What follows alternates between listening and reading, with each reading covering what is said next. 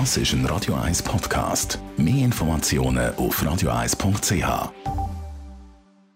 Die grünen Minuten auf Radio 1 werden präsentiert von Energie 360 Grad. Nachhaltige Energielösungen für die Welt vom Mond. Energie360.ch Ein Kuchen, Brat oder Gipfel im Ofen. Backen gehört zu den energieintensivsten Tätigkeiten im Haushalt und Daniela Friedli von der Umweltarena mit einfachen Tipps kann man viel Strom sparen. Ja, beispielsweise, indem man eben gar nicht backt, sondern kocht. Weil das Volumen vom Ofen ist relativ groß und wenn man das eben muss stark aufheizen und dann auf dieser Temperatur länger behalten, dann braucht das sehr viel Strom. Beispielsweise haben Herdöpfel im Ofen viel länger als in der Pfanne. Also wenn möglich, eben lieber kochen, statt im Ofen etwas backen. Du hast Angst gehabt, du sagst am besten gar nicht machen, aber das ist gut, eben statt äh, kochen statt backen. Aber wenn es jetzt gleich der Backofen muss sein, und das ist bei einigen der Fall, bei dir und bei mir sowieso auch, wie backe ich mit möglichst wenig Energie? Also, Tipp Nummer zwei ist mit Umlauf backen. Das spart schon mal 15% Energie und die Temperatur ist ja auch schon 20 Grad tiefer als bei der Ober- und Unterhitze.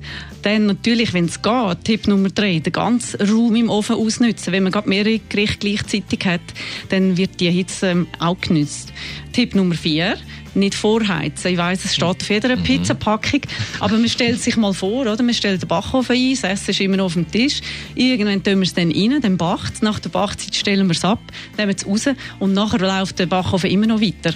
Und das ist eigentlich die Zeit vor und nachher, wo man wo nicht muss sein. Also eben nicht vorheizen, das spart schon mal 20% Energie. Und letzter Tipp Nummer 5, fünf Minuten vor dem Ablauf der Backzeit den Backofen abstellen. Dann kann man nämlich die Nachwärme auch noch nutzen und Mhm. die wird nicht verpufft. Was macht denn jetzt, damit meine Fertigpizza nachher richtig durch ist? Also einfach wie vorher schon rein. Ich glaube, ich würde es einfach mal probieren. Minuten länger. Ja, ich kann immer Genau. wieder reinschauen. Ist oder? ja jeder Ofen auch ein bisschen anders und dann meistens kauft man ja die gleiche Pizza und dann kann man das genau ausprobieren. Genau. Und reinschauen ist ja dann auch wieder nicht so gut. Ja, genau, man so sollte es nicht aufmachen. Gut, also, Genau. also innen es lohnt nicht, dass man aufmacht. ja, genau. Die grünen Minuten auf Radio 1.